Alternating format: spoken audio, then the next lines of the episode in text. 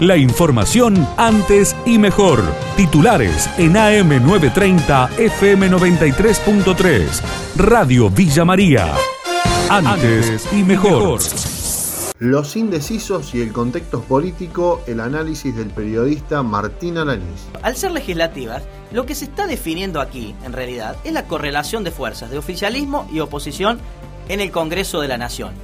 Las políticas las define siempre el Poder Ejecutivo, sea a nivel nacional, a nivel provincial o a nivel local. Entonces, quien tiene el mando de las políticas de Estado que se aplican en este momento es el Ejecutivo.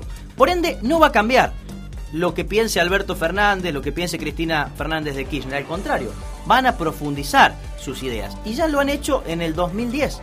Luego de la derrota del 2009 frente a Narváez, el kirchnerismo, lejos de pedir lo que decía en su momento de Narváez, profundizó su política, fue más adelante. Y eso va a pasar a partir de diciembre. El kirchnerismo... Es pertinente hoy decir que en el kirchnerismo eso es una tradición. Es una tradición y además es una convicción también que tiene el espacio. Van a ir exactamente por la misma línea y profundizando esas convicciones. Por ende, no va a cambiar nada. Aquellos que dicen que en esta elección legislativa cambia el rumbo del país, viene otra Argentina y qué sé yo, es mentira, amigo. Es mentira, porque lo que se está definiendo en realidad es la correlación de fuerza en el Congreso de la Nación. Si el oficialismo va a tener más o menos legisladores para aprobar esas leyes clave que está pidiendo. Capilla del Monte, familias evacuadas después de la tormenta de granizo en la jornada de ayer también advierten por la crecida de ríos. Mauricio Díaz, intendente de esa localidad, dialogó con nuestra emisora.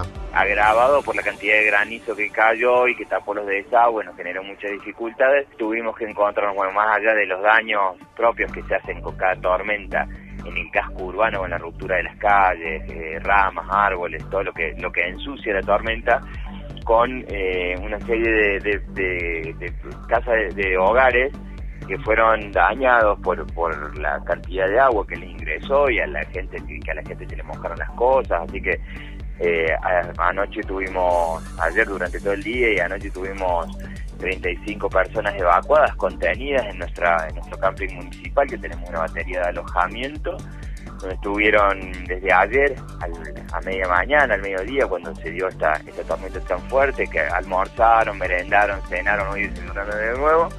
Y eh, si Dios quiere, esta, en el transcurso del día ya se vuelven a sus hogares, que puedan ventilar sus casas para que se les sequen las cosas. Por primera vez en Córdoba autorizaron a un hombre soltero a subrogar un vientre. Mónica Parrello, jueza de familia de quinta nominación en Córdoba Capital, explicó la medida. Es la primera, por lo menos, eh, que nosotros tengamos conocimiento eh, a nivel país eh, que se ha dado en un caso de una subrogación de vientre monoparental y como bien lo explicabas, esto se inicia con un convenio, entre comillas, que se realiza entre una gestante, en este caso una prima de la pareja, que ya tenía cinco hijos y que es la que está eh, eh, eh, va a poner su útero con material genético anónimo, o sea, un óvulo anónimo, y el convenio era que uno de los dos iba a prestar el material genético para hacer la técnica de reproducción asistida.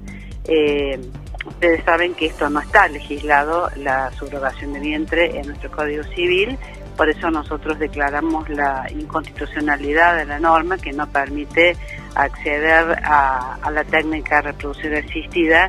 El 80% de las víctimas de ciberacoso son niñas en Argentina. Hernán Navarro, director de Grooming Argentina, dialogó con Radio Villa María. Entiendo que lamentablemente los cánones sociales de, se siguen se siguen sosteniendo en cuanto a, a la mujer objeto, al niño objeto, algo que tenemos que desterrar, por supuesto, y, trabajar muchísimo desde la educación. Por eso, eh, fíjate que en, este índice de ciberacoso las, mujeres, las niñas se llevan el mayor porcentaje de las situaciones, al igual que el grooming. Nosotros tenemos en nuestras mediciones que el 7 de cada 10 casos las víctimas son niñas y adolescentes mujeres. Bueno, eh, en este punto nosotros, particularmente en lo que refiere al, delito de grooming, vimos como en la pandemia, a raíz de la pandemia, se, configuraba un escenario, yo diría, de tormenta perfecta para, para el incremento de los casos. La información de Villa María y la región. AM930, FM93.3. Radio Villa María. Antes y mejor.